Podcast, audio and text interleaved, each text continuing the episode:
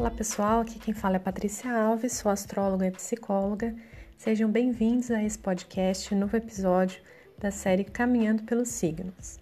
Pode ser que você já conheça algo do meu trabalho, mas caso não conheça, eu sou criadora da página Psiconectando no Instagram e Facebook, onde eu compartilho conteúdos, textos sobre astrologia, realizo leituras de mapa astral para adultos, crianças, casais, além dos trânsitos, previsões astrológicas e outros atendimentos personalizados que você pode agendar através dos meus canais nas redes sociais. Quando o assunto é a cabra, o assunto também diz respeito a Saturno, seu regente, o mais velho entre os deuses. E não há maior paradoxo do que a união da sensibilidade lunar com a rigidez e aridez do mais antigo domicílio de Saturno, Capricórnio signo onde, segundo as tradições, a lua está na sua condição de exílio. Pode nem parecer, mas a lua em Capricórnio também é mãe. Ela também nutre, amamenta os seus filhos com o leite de cabra.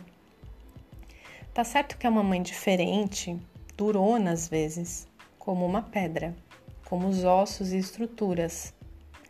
E os filhos dessa lua às vezes aparentam uma certa frieza sentimental preferem esconder as emoções. Mas a verdade é que a cabra montanhesa tem um rabo de peixe e os peixes são seres muito sensíveis. Essa lua, portanto, com a sua cauda de ser de água e o signo que pertence ao elemento terra, trabalha dia e noite para levar o sustento e tirar o alimento para dar aos seus filhos. Ela trabalha, trabalha muito e mais do que as outras luas e tem o ensinamento de que crescer e amadurecer dói. E toda criança um dia amadurece e cresce. Também é muito responsável.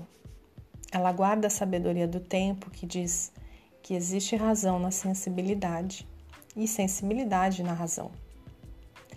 A criança com essa lua, desde muito cedo, pode parecer um pequeno adulto, porque é como se recebesse dos seus pais a seguinte mensagem: nós te amaremos mais se você fizer direitinho o seu trabalho da escola, se você render mais.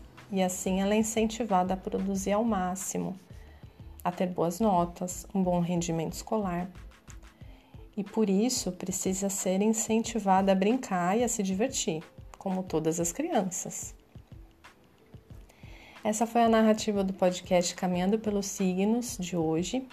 E para saber realmente como essa lua vai se expressar individualmente, é importante olhar em qual casa astrológica ela se encontra, se faz aspectos com outros planetas, para que se possa ter uma ideia de como é a combinação dos planetas, elementos e aspectos, que é uma combinação única e faz parte de um estudo mais aprofundado que a leitura de um mapa astral.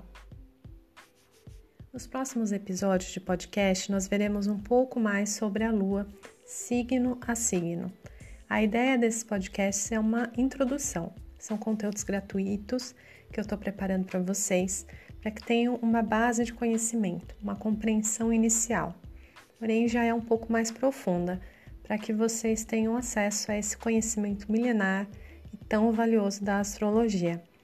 E para entender mais ou tirar dúvidas, é muito importante fazer uma leitura com um astrólogo para que se possa ter informações mais precisas e realmente de acordo com a sua carta natal. Espero contribuir positivamente com vocês, que possam me acompanhar nos próximos episódios caminhando pelos signos. Até a próxima, pessoal!